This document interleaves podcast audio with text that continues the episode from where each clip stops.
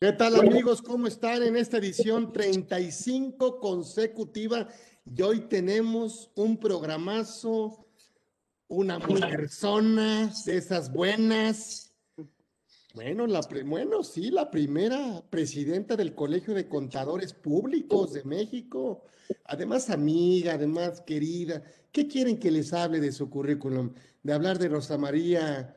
Pues es, pues es hablar de, pues de, de mujeres buenas que este país necesita, preparadas, buena amiga, honesta, súper capacitada, súper profesional, tiene todas las preparaciones, todas las credenciales, se presenta solita, este, siempre es bien invitada. ¿Qué quieren que les diga? Aquí no venimos a hablar de, de invitadas, venimos a hablar de anfitrionas. Ella no viene como invitada, es su casa.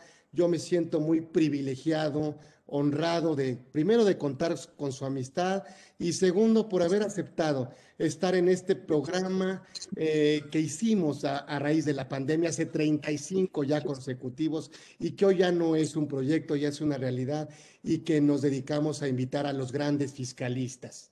Y no es, y no es la excepción. Hoy tenemos, además de ser la mejor persona, este, bueno, pues catedrática, maestra, ¿Qué, qué, qué, quieren que les diga? Es que lo que les diga es quitarle tiempo, eh, es quitarle tiempo y la verdad es que pues prefiero no, no, pues no quitarle tiempo a esta mujerzona porque pues hablar, hablar así de Rosa María Cruz Lesbros o Lesbros, Lesbros, Lesbros es hablar de, de excelencia, es hablar de honestidad, de ética, es hablar de, pues sí, ¿por qué no decirlo? mujer exitosa, de mujer exitosa y no por ser mujer, a mí no me importa el género. Es, es, seguir, es continuar con eso, es seguir al éxito, la honestidad, valores, preparaciones. Eh, no me queda más que hacerlo así, de esa manera. Esa es la presentación que ella eh, no requiere, pero tampoco necesita, pero que sí vale la pena mencionarlo es una grande y, está con nosotros y eso no lo vamos a cambiar. Así que eh, bienvenida a casa, Rosy, querida amiga mía, gracias por generosamente haber aceptado estar aquí en tu casa en este programa de Conversando con Orfe para que nos hables de este tema que me encanta, la corrupción y lo fiscal. Bienvenida, Reina Linda. Gracias por estar, gracias por confiar, gracias por generosamente siempre, siempre estar con nosotros. Gracias, Rosy. Pues bueno, que eh, mira, de todo lo que dijiste, a lo mejor exageraste, en lo que no exageraste es que somos grandes amigos. Eso sí es todo una verdad y que eh, el reconocimiento es mutuo. La verdad es que lo que hizo tu papá, eh, pues todos lo apreciamos, pero ha tenido una muy buena continuidad, ¿no? Este, el Orfe, pues bueno, eh, se ha posicionado ya en, y en, estos, en estas cápsulas que hemos escuchado y conversado de muchos ángulos desde el punto de vista de la pandemia, pero en lo, en lo fiscal, que es lo, lo principal que hace, que hace este, este programa Conversando con OFE. Y pues eh, yo veía que el tema de, lo, la corrupción también tiene que ver con lo fiscal, y por eso es que nos encontramos ahí por ahí y dije, oye, ¿y no sería bonito darle como esta perspectiva que no necesariamente lo fiscal tiene que ver con que qué está pasando con las declaraciones, que el SAT no funciona, que, ¿no? Mil cosas, pero también eh, qué pasa, qué pasa con la sociedad toda en un, en un tema tan complejo como es la corrupción y cómo, cómo tiene que ver, cómo impacta lo fiscal en que haya corrupción o que se pueda combatir la corrupción. ¿no? Entonces, desde, desde mi recién cargo que dejé en febrero, eh, como en la presidencia del Comité Coordinador del Sistema Nacional Anticorrupción, pues es, es una preocupación de las tantas aristas que hay y se discutió mucho sobre si el SAT debería ser parte del comité coordinador. Ahorita entramos en materia un poquito y, se decía, bueno, sí o no, por qué y este, cuáles serían eh, los aportes, las ventajas, desventajas y cómo se conecta la cuestión fiscalizadora impositiva de nuestro país con este tema de la corrupción. Muchísimas gracias por la invitación. Muchas gracias a todos los que nos acompañan eh, directamente aquí en, en, esta plataforma o también este, luego se difunde en otros medios y, se quedan grabados según tengo entendido. Entonces, pues eh, adelante si quieres empezamos a abordar sobre la materia. Oh, sí, gracias. a lo mejor algunas preguntitas por lo, lo más fácil. ¿Qué es la corrupción? Pues mira, eh, hay muchas definiciones desde su acepción, digamos, e, este, eh, de sus raíces etimológicas, pero, pero lo que se ha ya tenido como un concepto más generalizado es la definición que ha hecho Transparencia Internacional, que dice es abusar del poder, y principalmente del poder público, para un beneficio privado en contra del beneficio colectivo. Ese es como se define ahora la corrupción. Entonces, es abusar de cualquier posición que puedas llegar a tener dentro de la vida pública o la vida privada, eh, pero con fin de generar un beneficio indebido a costa del bienestar colectivo. Entonces, entendiéndolo así es cómo me aprovecho yo de una situación particular y con eso quiebro lo que es un pacto social de vivir en una colectividad que busca eh, la, mejoría y las mejores condiciones de vida de manera de sociedad de manera colectiva. Y entonces lo, colectivo tiene que ir arriba de un beneficio individual cuando este es hecho de manera indebida. ¿no? Todo el mundo tiene derecho a, tener eh, empresas ingeniosas y, generar beneficios, pero dentro de un marco eh, socialmente y legalmente aceptado. Entonces, básicamente, eh, eh, retomando un poco como, como el problema, es romper, por eso es corromper, hablando de, de las raíces etimológicas de la palabra, y qué es lo que rompes, rompes un pacto que hemos hecho a través de una serie de legislaciones eh, que nos hemos organizado como Estado y que tenemos a un poder legislativo que dicta leyes de cómo deben ser las cosas y quienes las incumplen rompen el pacto social y generan un, un laceran a la colectividad con un beneficio personal. Y como sabemos siempre, pues los más afectados son los que siempre andan, andan más, más, más golpeados por, por la vida en el estado de la sociedad como la tenemos integrada. Entonces, los que son más afectados son los grupos vulnerables, las, los estratos de pobreza, las mujeres, los indígenas, o sea, los, las personas en situación de vulnerabilidad aparece que son los más vulnerados con esto, ¿no? Como ahorita los datos que estaban dando de COVID, ¿quién, ¿a quiénes les ha pegado más el COVID? Pues a quienes tienen menos recursos, o sea, es una ola que se genera y repercute siempre en, la gente más desprotegida. ¿no? Entonces, digamos, no sé si por ahí eh, podamos ir abordando lo que es el tema. Y también em, otra de las situaciones interesantes es que se puede hablar de la gran corrupción, de las grandes estafas, de los grandes eh, contubernios y redes que hay, eh, inclusive a nivel internacional, como el caso de Brecht, ¿no? O puede ser la corrupción de ventanilla, de que yo voy a sacar un trámite y, resulta que hay dinerito bajo la mesa, o el poli que me detiene en el semáforo, o sea, es la pequeña corrupción y la gran corrupción, que las dos las eran de manera muy, muy importante. Y en eso también ha habido estudios sobre por qué es tan, tan, eh, por qué se vuelve tan grave la corrupción, porque eh, eh, hablando de entre contadores, que muchos de los que estamos aquí somos, que sabemos bien la valoración de riesgos, ¿qué nos, ¿qué nos pasa los riesgos? Medimos frecuencia y medimos impacto, ¿no? Entonces, a mayor frecuencia, pues mayor riesgo, a mayor impacto puede ser menos frecuente, pero sí hay un mayor riesgo. Pues la corrupción junta las dos cosas.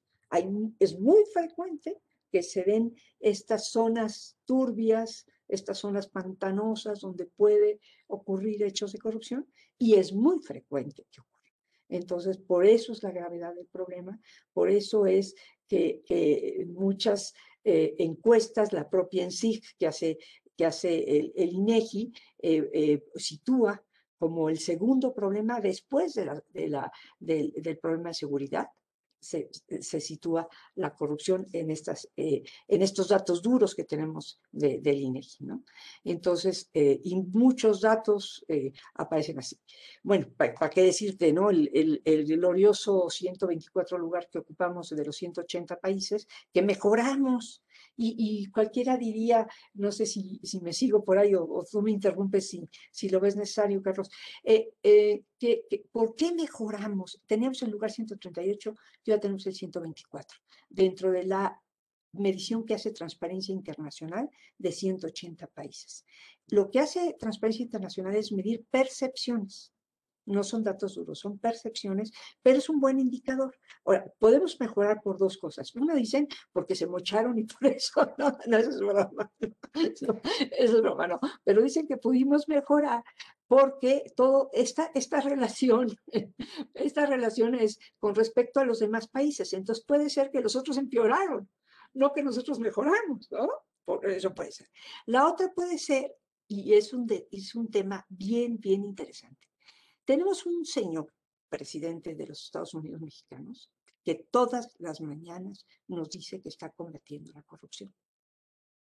¿Eso es bueno o malo? Es bueno porque por lo menos discursivamente nos está metiendo un chip de que eso no se vale. Y entonces la ciudadanía dice, eso no se vale.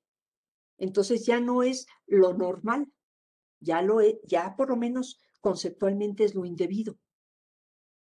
Entonces, eso es bueno, yo creo, independientemente de que lo diga quien lo diga.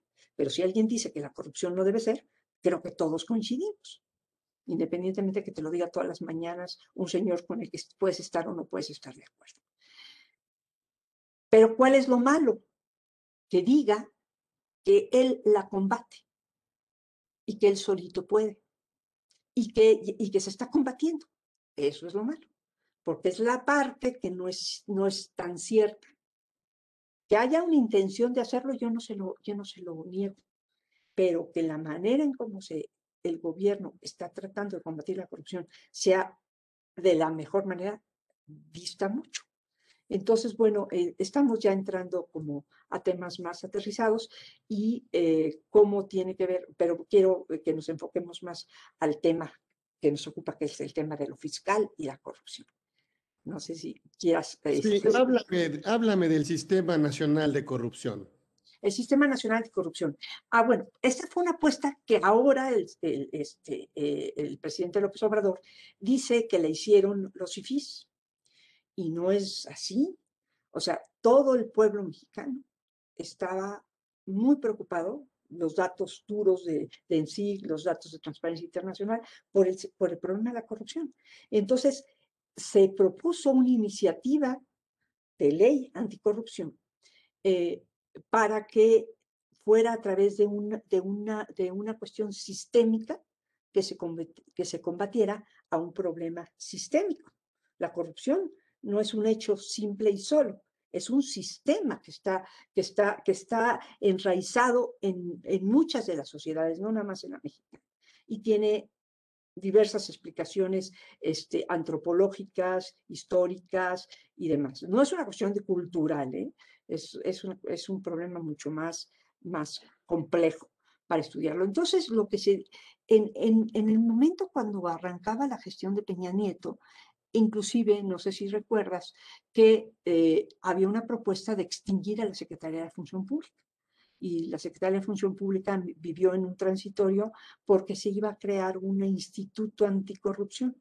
Entonces, la contrapropuesta de la sociedad civil organizada fue, no generes otro instituto, ya tienes muchas instituciones que están eh, en su objeto encausadas a combatir la corrupción como un principal objetivo. Lo que necesitas es que se articulen y que de manera sistémica se organice las acciones para combatir la corrupción. Entonces, dijimos, bueno, tenemos primero a, lo que es la función pública, no tiene por qué desaparecer, sus acciones preventivas de controles internos, las cuestiones de detección a través de las auditorías, son, válidas y son buenas. Tenemos eh, que la, la, la, la función aplica el MISI, que está basado en el COSO, que sabemos nosotros como contadores que es, es una herramienta muy eficaz para lograr los objetivos institucionales a través de buenos controles internos, con todo lo que sabemos que es el COSO. Eso lo hace la función pública, que lo haga y que lo haga bien. Pero necesita articularse con sus funciones cuando encuentra algo que no está bien entonces, para que cierres con el círculo de prevención, detección y sanción. Entonces, ¿qué pasa con la sanción? Ah, pues cómo se va a hablar con el tribunal, con el Tribunal de Justicia Administrativa y cómo se va a hablar con la Auditoría Superior para que coordinen acciones, eviten duplicidades, que todo, todo, todo el tiempo vas a auditar al, al pobre ente público que ya no sabe si operar o, o atender a los auditores, o o, que evites y hay una entidad que nunca la vas a visitar, ¿no? Entonces, que se coordinen esas acciones de fiscalización para que se eficiente la labor y se, se busquen también las maneras de cómo están ocurriendo los desvíos para que se establezcan nuevas políticas públicas para ahora sí que no tapar el pozo ya ahogado el niño, sino ver cómo lo hacemos para que los niños no se ahoguen. Entonces, por eso se, hace este sistema. Entonces, viene la función pública en la parte preventiva, la auditoría superior en la parte detectiva, que además es otro poder, es el poder ejecutivo, el poder legislativo, está el INAI. El INAI es súper importante, aunque diga también, señor Obrador, que cuesta mucho, el INAI ha transformado la manera de cómo vemos las cuentas públicas que nos pertenecen a las mexicanas y a los mexicanos. ¿No? Eh, yo también pongo un, ejemplo muy sencillo. A mí me contratan como contadora en una empresa, ¿no? El, pato mexicano ese me contrata, me dice, el, el, accionista me dice, llévame las cuentas. Y al mes llega y me dice, Rosy, ¿me puedes enseñar los libros de contabilidad? Digo, no, son míos. pues, ¿cómo que son tuyos? Pues yo te contraté para que los hicieras, pero las cuentas son mías, me dice el accionista. Pues es igual aquí. Las cuentas que llega el gobierno son de nosotros.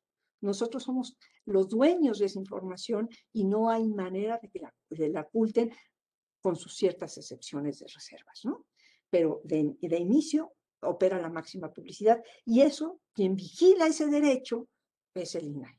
Entonces, esa es una parte muy importante, que también opera como parte preventiva porque está la Cámara del Big Brother, que sabemos que como quien estamos, nos está observando, todo el mundo nos observa a través, de, a través de la transparencia con el INAI, y eso es muy bueno en la parte tanto de lo fiscal como, como de compras gubernamentales y demás. Y por otra parte también es de detección. El tema de la estafa maestra lo detectó la Auditoría Superior a través de su revisión de cuenta pública. Pero una vez que rindió la cuenta pública, Animal Político, que es esta agencia investigadora y de periodismo de investigación, empezó a ver, dijo, ah, mira, aquí va, mira nada más que chistositos, y empezó a armar y a, hacerse de mayor información a través de solicitudes de información de, con el INAI, con la transparencia, haciendo uso del artículo sexto. Armó todo con un esfuerzo muy importante y que le, debemos estar todos muy agradecidos a todo ese esfuerzo de investigación periodística que además ni quien se las pague, y le dio el nombre estafa maestra y lo sacó a los medios. Y vean lo que, lo que sucedió. O sea, cómo, cómo, cómo, cómo había un modus operandi para la triangulación de los recursos y la contratación finalmente de empresas fantasmas. Y entonces, a través de eso, pues el dinero No era desvío de fondos, sino era los fondos muy bien este, eh, enfocados hacia las bolsas de unos cuantos, ¿no? Entonces, eh, eh, el, INAI por eso es importante en el sistema. Y luego está la parte de sanción, que es el Tribunal Superior de Justicia Administrativa, que justo también en estos días ha estado en discusión de que van a eliminar cinco salas, pero porque van a poner supuestamente ya a los tres magistrados expertos en el tema de, corrupción. ¿Por qué es importantísimo esto? Porque vamos a suponer que yo soy el corrupto, a quien ya sea persona física, persona moral o servidor público, ¿eh? porque también ya la reforma que se hizo eh, nos pone en una situación de incumplimiento en el 109 a los particulares, en el 109 constitucional. Los particulares también cometen hechos de corrupción y también pueden ser sancionados en la parte administrativa. Entonces, pero si a mí me va a juzgar alguien, que me juzgue alguien que sepa, ¿no? No alguien que no sabe. Entonces, en el momento en que el concepto constitucional prevé que tiene que haber salas especializadas, si a mí me juzga una sala no especializada, inclusive, aunque no me escuchen los corruptos, ¿eh? pero podría ser utilizada en defensa por, por un, mal proceso penal, un mal proceso administrativo. Que, que, se hace de manera indebida por quienes no deberían ah, ocupar esos cargos porque la Constitución dice que tiene que haber una sala especializada.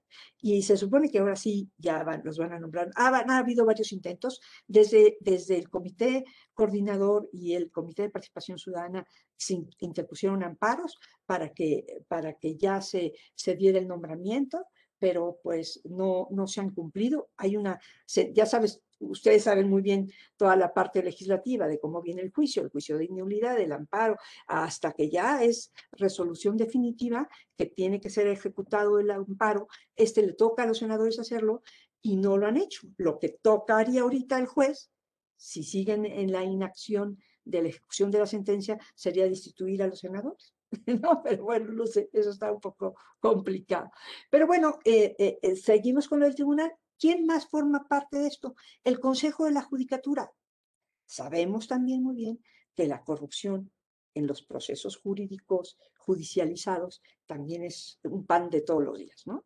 Entonces, el Consejo de la Judicatura es la que se encarga de la parte de control, prevención, detección y sanción de jueces y magistrados, de todo el Poder Judicial. Y por último, la única institución nueva en el sistema es la Fiscalía Anticorrupción. ¿Por qué es nueva? no existía antes porque no existía tampoco la Fiscalía General. Teníamos antes una Procuraduría que dependía del Ejecutivo y ahora ya es autónoma y el fiscal general es quien nombra a la fiscal eh, anticorrupción, que, eh, que, es la que debe ser. Entonces, así se forma el sistema y dicen, bueno, ok, se necesita que se coordinen. ¿Quién los va a coordinar? Ah, pues que sea una figura ciudadana. Entonces se crea el Comité de Participación Ciudadana, en donde cinco expertos ciudadanos, ciudadanas, forman este comité y quien lo preside, preside al comité coordinador de estas siete instituciones que deben hacer que opere el sistema que ya está mandatado en una ley, que fue el cargo que me tocó desempeñar, que recién este, dejé el febrero pasado. Eh, no es una cosa fácil, hacer que se siente la secretaria de la Función Pública con el auditor superior, que se pongan de acuerdo, que trabajen, que no es una tarea fácil, porque además esta figura del Comité de Participación Ciudadana no tiene facultades vinculantes. O sea, yo no le puedo decir a, a ver, Irmerendia, así, rapidito, ¿eh? Rapidito te me sientas. No, es una cuestión de gestión de buenas prácticas, de invitación, de convencimiento, de estudios, de, ver cuáles son las mejores formas y de ir tejiendo y se va avanzando, lento, pero, pero se va avanzando. Entonces, esto es el sistema, eh, pareciera como un poquito, a lo mejor, complejo, pero si lo entendemos como es qué instituciones deben estar en la prevención, en la detección y la sanción. Y entramos al tema del SAT, que mencionaba hace un rato, o la UIF, la UIF, que ha hecho grandes investigaciones y que ha, puesto en la mesa de la Fiscalía ya expedientes con carnita, que hasta la fecha no ha pasado nada, ¿eh? ¿eh? déjame decir. O sea, hacen como el escándalo, ponen el expediente, pero dime de los grandes temas, de las grandes cosas, ¿quién está en el bote si no es que la pobre Rosario? Bueno, pobre, pobre en el sentido de que no es bonito estar en la cárcel, yo supongo que tiene, que hay elementos por, los cuales se le detuvo, pero lo, lo, que, lo curioso es la manera discrecional en donde se están persiguiendo a personas que han estado involucradas con hechos de corrupción, ¿no? ¿Por qué Rosario está en la cárcel? ¿Por qué este, el señor este, eh, eh, director de Pemex no? ¿no? Uno dice, bueno, ¿por qué? Si los dos pidieron este, esta figura de, testigos colaboradores, ¿no? Y de, y, de eh, esta figura en donde de alguna manera aportando datos pueden este, seguir su proceso en libertad. Entonces, bueno, pero, pero eh, sería el tema, ¿por qué la UIF no está o por qué el SAT no está? No cabe duda, o podría estar también la banca mexicana, la, la CNBB, ¿no? La Comisión Bancaria, este, porque tienen datos. Pero bueno, la, la, la cuestión es, ¿participa el SAT en la prevención, eh, detección y sanción de hechos de corrupción? No. Tiene datos, datos importantes. Tiene que ser una instancia de colaboración plenamente, pero no, no es ella, eh, la UIF o el SAT, quien hacen las funciones que tienen que ver con el combate directo a la corrupción. Pueden aportar, pueden inclusive dar datos. Por ejemplo, y ya vamos cayendo en el tema, ¿qué pasa con la lista negra que emite el SAT? Interesantísimo el 69B. A ver, tenemos creo que cerca de 12 mil casos ya, de los cuales únicamente algo así como el 2% han desvirtuado el tema de los EFOS y los EDOS. Y entonces, la lista negra, ¿qué es lo que hace el SAT? de acuerdo a la información que tiene, porque en las declaraciones anuales, cuando se logren presentar, vienen datos bien interesantes del balance, de cuántas, cuántos empleados tienes, cuánta nómina pagaste, cuál es tu maquinaria, tu equipo. Decir, a ver, eres una empresa que te constituiste ayer. Eres tú y tus, y tus amiguitos de la cuadra. No tienen activos más que sus, patinetas y, este, y los globos y quieres hacer una construcción o dices que vas a hacer, eh, que estás haciendo una construcción de, dos bocas, pues como que no, ¿verdad? No suena.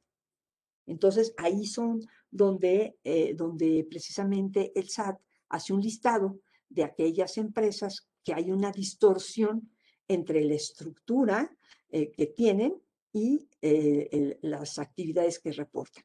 Entonces hay una presunción primero se hace una presunción de que las operaciones son, son operaciones falsas, o sea, no son operaciones reales.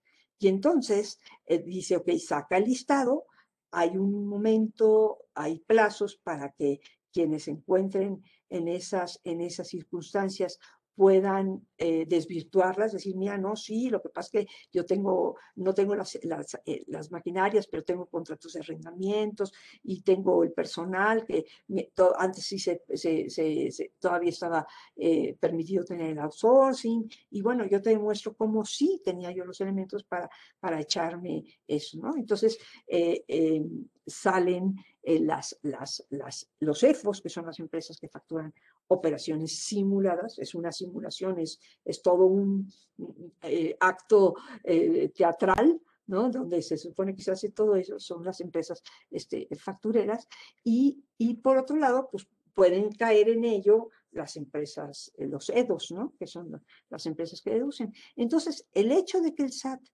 publique el artículo 69 y haga sus listados de estas presunciones, pues obviamente es, un, es una manera muy importante de luchar contra la corrupción porque, por una parte, la empresa privada tendrá que fijarse de no contratar a estas o por lo menos averiguar que efectivamente las, las operaciones son reales y que sus operaciones que tiene, las, las, las facturas que está deduciendo son por efectivamente servicios recibidos o, bienes eh, efectivamente adquiridos. Y, y eso como particulares, pero también las empresas de gobierno. A ver, es obvio que una empresa de gobierno tendrá que, antes que contratar, vigilar que no estén en, la lista de, la lista negra.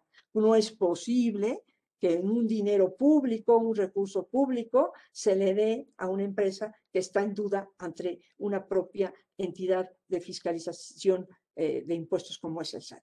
Entonces, claro que el SAT contribuye y, yo creo que está muy bien este listado de empresas de, la lista negra y estas empresas que tienen la posibilidad de, desde, que están en presunta, ya sin esperarse que ya queden definitivas, pueden aportar los datos para que ahora sí que se les quite de la lista negra y se pongan que los hechos fueron desvirtuados. Estamos viendo que el porcentaje de los que desvirtúan son bien poquitos, ¿eh? Un 2%, si acaso 300 empresas, hasta lo que creo recordar, han desvirtuado eh, eh, la situación. Entonces, por lo tanto, es, pero no necesariamente el SAT hace este eh, combate a la corrupción, sino da datos, como el INEGI también nos da datos de cómo, de por dónde ir detectando el problema, el fenómeno, y entonces el Sistema Nacional Anticorrupción, a través de la emisión conjunta de políticas públicas, puede ir combatiendo de fondo, de raíz, eh, el esquema de corrupción. Entonces, no sé cómo, cómo, cómo, si tienes algún comentario hasta ahorita eh, o seguimos ahí avanzando. Ya nos estamos, estamos avanzando mucho en el tema y en los, y en los minutos que también serán como agua. Sí, Rosy, yo quería preguntarte, ¿cómo combatimos el tema de la... ¿Puede combatirse la corrupción a partir del cumplimiento de las disposiciones fiscales? Bueno, eh, eh, justo estábamos hablando de esto, de cómo el SAT emite el 69B. Ahí es una muy buena, una muy buena forma de no, ahora sí que, ahora sí que, como dice, como dice el dicho, con quien te juntes te verás, o dime con quién andas y te diré quién eres, ah, así dice. Entonces, pues, ¿cómo, ¿cómo vas a hacer operaciones con estas empresas? Pues esto es este, imposible, ¿no? Y eh, por otra parte, eh, eso es desde la parte de lo que son las compras, tanto a nivel cuando interactúa la empresa y gobierno, o cuando operan entre propias empresas. Ahora, ¿Qué pasa cuando una empresa, fíjate, fíjate qué interesante es esto, cuando una empresa tiene que concursar para una obra pública? Hay cuotas fijas, obra municipal 10%, obra estatal 15%. ¿Ya? Y, y es el moche. O sea, se sabe y las constructoras no pueden hacer otra cosa porque o le entran o se sale del mercado. Y mucha de la obra pública son las grandes obras. Las grandes constructoras hacen obra pública. Entonces, ustedes que son contadores, nosotros entre contadores y contadores nos entendemos. La empresa tiene que sacar lana para pagar un moche. Porque si no, no, se muere. Saca el moche. Y luego ¿Cómo lo justifica? Pues se busca un EFU, ¿no? Y se vuelve un EDO. O sea, viene doble acto de corrupción. Primero, corrompo a la empresa, a la empresa pública para que me compre, a, la entidad pública, a la dependencia, y le doy su mochada a quién sabe quién y sabrá Dios cómo se lo distribuye. Primer acto de corrupción. Y segundo, pues tengo que taparle el ojo al macho, tengo que, descubrir el hoyote que hice en las finanzas de la empresa. ¿Cómo justifico esa, salida de dinero? Pues con una, con una facturera. No hay de otra. Entonces, una cosa trae la otra. Entonces, si combates a los EFOS y la empresa ya no tiene manera de justificar esa salida de dinero, pues ya no le va a poder entrar a hechos de corrupción, ya no va a poder saltar la lana. Y también, si combates los, los hechos de corrupción. ¿Cómo? A través de, de, controlar las compras gubernamentales, a través de hacer un reload de lo que es el compranet, que, que no haya contacto físico entre el oferente y, y, el, y, el, y, el, adquirente, que no pueda haber el dinero bajo la mesa, que todo sea transparente y público y que no le vas a decir a la computadora, ahí te va a ver en qué ranura te echo el billete para que entre mi, mi licitación. No, pues, ahí está el software, pues te va a aceptar o, no, o te va a rechazar. Y además, si hacemos unos softwares vigorosos en donde entren las, las ofertas públicas y esta no puede ser eh, eh, para que te enteres cuánto está ofertando el otro y demás, pues entonces blindas y evitas la corrupción. En el momento en que evitas esa corrupción, pues ya la empresa no tiene necesidad de ir por una factura por, esa vía. Primer punto. Entonces, claro que combates la corrupción a través de, de, efectos fiscales con el 69B y con, con, con normas claras y con evitando los puntos de contacto entre adquirentes y oferentes. Esto también nos evita, nos evita que entre ellos mismos, oye, ¿ya, viste la licitación del tren Maya? Sí, oye, ¿cómo, ¿de a cuánto le calculas? Pues de tanto. Oye, pues mira, bájate tú, tú te quedas con el tren Maya, yo me quedo con dos bocas, tú te quedas con el aeropuerto, ¿no? O sea, sí sucede. Entre ellos, proveedores se ponen de acuerdo para ver cuánto van a licitar y cómo se lo reparten. Eso también sucede. Eso sí está muy difícil de, combatir a través de los medios informáticos estos. Pero ¿cómo lo combates? Pregunto yo, a ver, señor Carlos Orozco Felgueres, ¿sabes hacer precios de transferencia? ¿Sabes de qué se tratan? A ver, ¿por qué el SAT me pide a mi empresa que le demuestre con todo lo, lo, lo, riguroso que es un estudio de precios de transferencia, que yo le demuestre que estoy comprando un fair. Tienes que contratar a un experto que tiene las bases de datos, que hace los seis métodos para llegar al, al, al, al precio razonable, que ya sea con la partición de utilidades, ya sea con, este, eh, con bases de terceros, los seis métodos que hace mucho que, gracias a Dios, no hago para muy complicados, que los intercuartiles y que los no sé qué, y llegabas a demostrarle al SAT que tu deducción es válida porque es un precio que estás comprobando que es bueno cuando se hacen operaciones intercompañías. A ver, ¿por qué no le pides? ¿Por qué no le pides al proveedor que te presente un estudio de precios de transferencia. ¿O por qué no tú, como empresa adquirente de, gobierno, haces un estudio de precios de transferencia? Pues si sabemos, a ver, ya, ya sabemos el método, ¿no? Porque, claro, no lo vas a hacer para cuando vas a ir a comprar este, eh, tres hojas de papel bond, pero claro que lo puedes hacer cuando son grandes obras que ves precios de transferencia y entonces sí, pónganse de acuerdo, hagan lo que quieran. Ese es un buen estudio de mercado un buen estudio de mercado en donde dices, a ver, señor, esta Plumavic cuesta tanto, porque ya la fui a ver al office, ya la fui a ver a la tiendita de la esquina, ya, ¿no? No puedes pagar más de tanto, pues. Esa es una, es que hay muchas medidas. E, el fenómeno es muy complejo, pero también las medidas pueden ser muchas, ¿no? De cómo desde lo fiscal combates la corrupción. Entonces, ¿cómo le pides tú a la empresa, ¿no? Si tú detectas que una empresa está teniendo utilidades exorbitantes, pues es porque está, vendiendo a precios exorbitantes. ¿A quién le está vendiendo? Ah, pues a tal, a la alcaldía no sé cuál.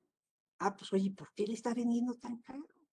Entonces, sí tenemos muchos datos que podemos explotar con una buena colaboración con el SAT, desde el Sistema Nacional Anticorrupción en la parte de investigación y eh, que se vinculan con, hay plataformas digitales nacionales que se están implementando desde el Sistema Nacional Anticorrupción que, le, que, que, tienen ese objeto. Y otra cosa bien bonita y bien importante que yo creo que sí es un gran logro. Esto es nacional, nacional. Los datos que van a estar en las plataformas digitales son los órdenes de gobierno federal, estatal y municipal. Vamos a tener ahí también las declaraciones patrimoniales, donde va a haber una evolución patrimonial, no nada más que presentes, sino ver cuál es el seguimiento, ¿no? que sabemos muy bien hacer. La declaración está mal hecha, a ver, algún día la corregiremos, pero tendría que tener un estado de flujo efectivo, ¿no es cierto? tanto tenías en bancos, cuáles fueron tus fuentes de efectivo, de eh, cuáles fueron tus salidas de efectivo y con, con cuánto acabaste en bancos y lo cuadras. Eh, no está así diseñada la declaración. Entonces, es luego, luego hay distorsiones, supuestamente distorsiones, pero que no amarras, sobre todo cuando haces pagos de, préstamos hipotecarios en las declaraciones de personas, eh, de las personas servidoras públicas, en las declaraciones patrimoniales, eh, nunca cuadra porque pagan y pagan y pagan, pero pues los pobres pagan puros intereses.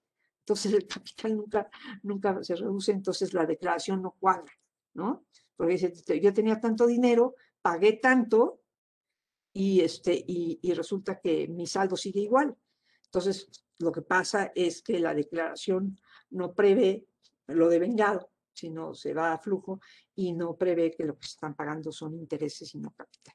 Entonces hay una serie de distorsiones, pero, eh, eh, pero sí, con una buena evolución patrimonial detectas esto y puedes ver. Hay varias cosas que se han, que se han aventajado también, ¿no?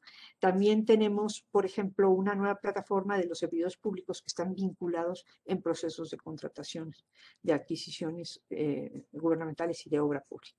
Entonces, tienes la declaración patrimonial, tienes quienes están involucrados en, contrataciones y tienes otros, el último sistema, el sexto, en donde tiene que ver con contrataciones públicas, que ya no va a ser nada más el compranet, sino va a ser un, un sistema transaccional, de seguir desde la licitación o la invitación, la adjudicación y la ejecución del contrato.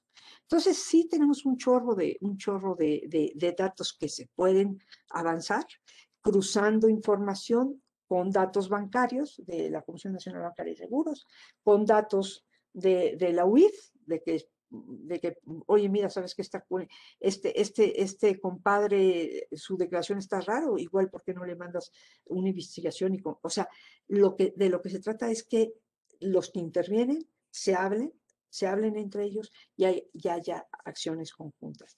Y una vez que tienes una presunción ya, o ya no una presunción, sino un expediente de presunta responsabilidad, pues que vaya bien armado para que el tribunal pueda hacer algo con él. Porque también las estadísticas son tristísimas. De todos los casos que tanto la Auditoría Superior como la Función Pública denuncia ante el Tribunal este, de Justicia Administrativa o ante la Fiscalía Anticorrupción, casi todo se cae, todo se pierde por un error procesal o por un error de la prueba idónea que involucra y puedes realmente eh, eh, llegar a una sanción que sea realmente eh, correctiva, ejemplar. En, en, el tema de responsabilidades se llama procedimiento disciplinario, porque se supone que hace volver a la disciplina. Mira, mira, compadrito, ¿no? Cuando veas las barbas de tu vecino eh, cortar, con las tuyas a remojar.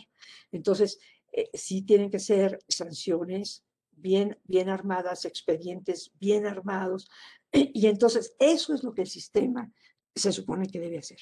Ver cómo, cómo, cómo vincular a las diferentes instancias para que las interfaces no, no, no obstaculicen el combate real a la corrupción. Entonces, bueno, ¿qué más desde lo fiscal? Pero ahora ya llegamos a otro tema interesante. Esta empresa, que pobrecita, nunca corrompa a nadie, pero, pero, pero no quiere pagar impuestos. Entonces también usa a los CEFOS ay, fíjate que yo tengo un proveedor, fíjate que mi contador es buenísimo. Luego también por eso tenemos mala fama. Él me consigue las facturas. Yo nada más le pago una comisión y yo ni pago impuestos. Él ve cómo, pero yo no pago impuestos. O pago cualquier cosa. Porque él, él tiene muchos contactos y segurísimo, no hay problema. Bueno, pues cuando tú veas que, tus proveedores o tus facturitas están en la lista del 69, pues como que mejor prepara una complementaria, pero como base, y corriges tu situación fiscal y pagas lo que, lo que indebidamente no pagaste. ¿Eso es corrupción? Por supuesto que es corrupción. Estás buscando, volvemos a la definición inicial, estás buscando un beneficio propio, indebido, lacerando al bien colectivo porque estás dejando de contribuir, y acuérdense muy bien, 31, fracción cuarta de la Constitución. Todo mexicano, toda mexicana deberá contribuir de manera, no me acuerdo cómo está redactado, pero, pero en el, el sentido es, tiene que ser de manera justa, proporcional. O sea, no todo el mundo va a pagar lo mismo ni, ni yo tengo que pagar lo mismo que, que, que paga Carlos Slim. Esta nueva propuesta de, de, lo, de, los pagos a las grandes riquezas no me parece tan loco. A mí me parece que una misma tasa, eh, el techo que tenemos eh, algunas personas que que son buenos empresarios, a lo que tienen otras grandes fortunas, pues dista mucho, ¿no? Pero por eso el, el, artículo constitucional es muy bonito, ¿no? Está, está eh, en la primer parte, la primera parte de nuestra constitución tiene toda la parte de derechos humanos y luego tiene la parte de decir, bueno, y como mexicanos, ¿qué esperamos? ¿Qué queremos? ¿Cómo, cómo, vamos, a, cómo vamos a operar eh, el, el tema de, de este, de, la, de la corrupción? Eh, ¿Cómo vamos a, a hacer que nos comportemos de manera ética, de manera, eh, mira, ya lo, ya, ya lo encontré aquí, dice eh, artículo 31, fracción cuarta, son obligaciones de los mexicanos contribuir para los gastos públicos, así como de la federación, los estados, la Ciudad de México y el municipio en que residan, de manera proporcional y equitativa que se disponga por las leyes. ¿no? Y ahí viene la parte de de la manera proporcional y equitativa. ¿Qué es equidad? Equidad no es todos iguales. ¿eh? Equidad son las maneras en donde emparejas las situaciones. No te escucho, Carlos. Nada, Rosy, nomás quería yo, si pudiéramos vincular por todo lo que me estás diciendo, ¿los delitos fiscales son hechos de corrupción? Claro que sí. Claro que sí. Un delito fiscal es un hecho de corrupción. En la definición. ¿Sí? Porque lacera el bien colectivo en búsqueda de un bien particular de manera ilícita. ¿no? Yo tengo todas las reglas para hacer mi riqueza de manera lícita. Puedo trabajar, puedo ser muy ingenioso, puedo generar una empresa y va, está bien, va, pero si tú contravienes un ordenamiento jurídico que hemos dictado a través de nuestros representantes, los diputados, que como sociedad así nos hemos organizado, nos pusimos de acuerdo, ¿no? Oigan, ¿no les gustaría pagar impuestos? Pues no tanto, pero pues ni modo, hay que contribuir al bien, a los gastos comunes, hay que pagar el pavimento, hay que poner los semáforos, hay que mm, este, eh, hacer las carreteras, los hospitales, ¿y eso quién lo va a pagar? Pues entre todos. Es un poquito como funciona el tequio en nuestras comunidades indígenas. Todo el mundo le entra, ¿no?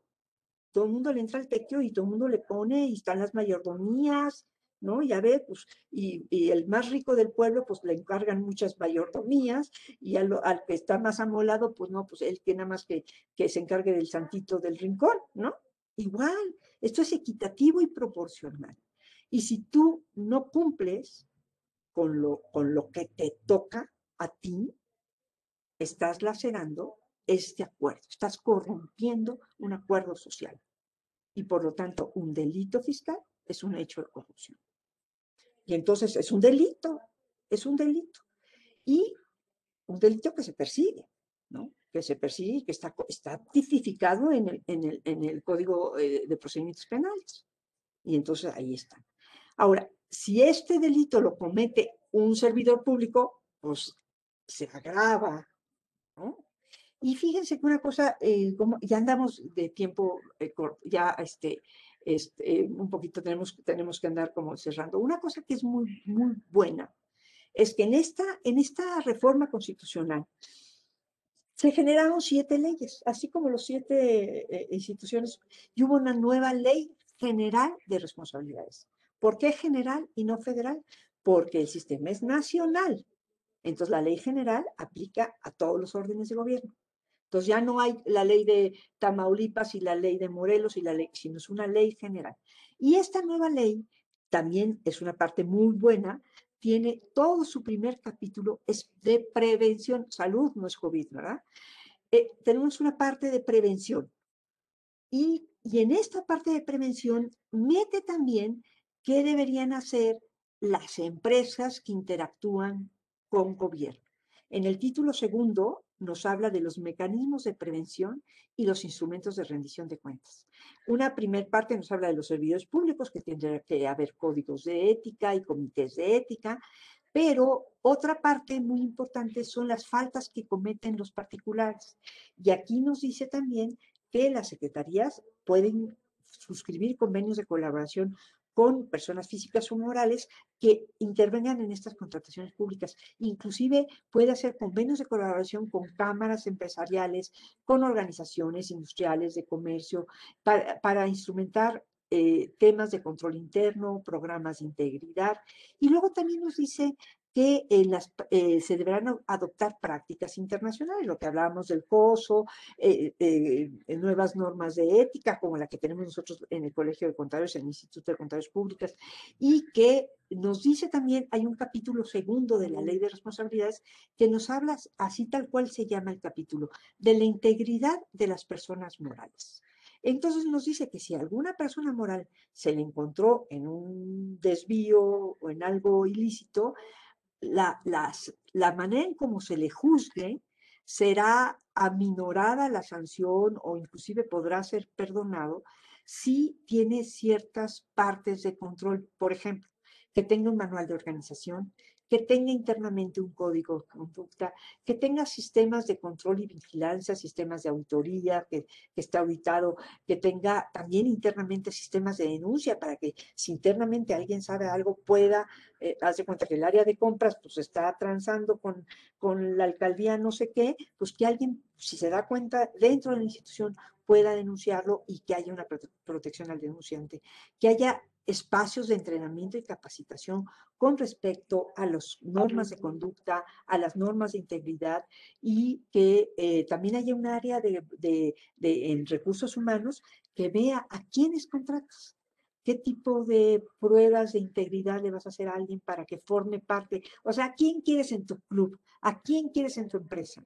alguien que sabes que es corrupto o alguien que sabes que es honesto, que es transparente y demás. Entonces, todo esto viene en la ley de responsabilidades hablando ya de los particulares y diciendo, también eh, en la corrupción también se da la interacción de gobierno, pero con particulares. Son las dos partes. Entonces, ¿cómo tienes que hacer también medidas preventivas desde la empresa? ¿no? Para que eh, se, haya una, una buena, un buen ambiente de control en la empresa que evite hechos de corrupción en el momento en que interactúes con gobierno o con otras empresas, ¿no? Entonces, eh, en ese sentido, también la empresa, desde su ética en el pago y en la contribución que le corresponde para el gasto público del artículo 31 constitucional y en la interacción propia con otras empresas y con el propio gobierno, desde ahí también se combate la corrupción. O sea, no no nos hagamos como ciudadanos los inocentes. No nos hagamos los que no nos toca hacer. Nos toca hacer y nos toca hacer mucho. Y cuando estemos ante la presencia de algo, tener también las agallas, la interesa para denunciarlo. Y denunciarlo bien. No nada más es meter notas mediáticas amarillistas. Porque también, uy, decían, no, es que fulano, a ver, ¿tienes elementos? Denúncialo, denúncialo. No, no se vale andar en redes denunciando no se va. Tienes elementos, coge tu expediente y hay maneras de denunciar. Si no, mejor te calles, porque el otro podría caer en blasfemia o en, eh, levantar falsos eh, eh, acusaciones y eso tampoco se va. pues no sé, ya andamos sobre el tiempo, tú me dirás. No, sí, muchísimas. Un, privilegio, todo mi agradecimiento, mi cariño. Tuvimos una clase hoy. Es, es, de veras muy bonito escucharte. Eh, aprendemos mucho. Eh, no sé, la verdad es que ¿quién mejor para tratar este tema? Eh, tan complejo, obviamente, pero lo haces tan, tan consciente, tan, tan fácil al mismo tiempo, impulsando, ¿no? Y, tratando de crear una nueva, una nueva conciencia. Eh, y, por supuesto eso es eh, insuperable, invaluable. Eh, mira, te preparamos un, reconocimiento para efectos, para efectos, de materialidad. Sí. aquí está un pequeño reconocimiento, el reconocimiento siempre va a ser, siempre va a ser para ti porque eres una gran persona, una gran profesionista, ¿sí? y por supuesto, bueno, una gran profesional también de la materia y experta, ¿sí? Y eres un ejemplo en el gremio. Te lo digo sinceramente, con todo mi cariño, con todo mi respeto, y, y no por ser mujer, no es, no es una cuestión de género eh, y eso es eh, muy importante para nosotros. Entonces, te agradecemos mucho que hayas estado aquí en Conversando con Orfe. Rosa María Cruz Lesbros estuvo con nosotros, estuvo y no vino como invitada, vino como anfitriona, estuvo en su casa y nosotros nos vamos muy contentos, muy felices en esta edición 35, donde estuvo Rosy con nosotros y ya vieron el pedazo, ¿eh? El pedazo de contadora, ¿eh? El pedazo de mujer que estuvo con nosotros y eso, eso ya no lo podemos cambiar y se va a quedar, se va a quedar guardado aquí con nosotros. Te mando todo mi aprecio, todo mi abrazo y todo mi agradecimiento. Y gracias a los que se, se, unieron, porque también estamos en YouTube y estamos en YouTube en vivo, ¿sí?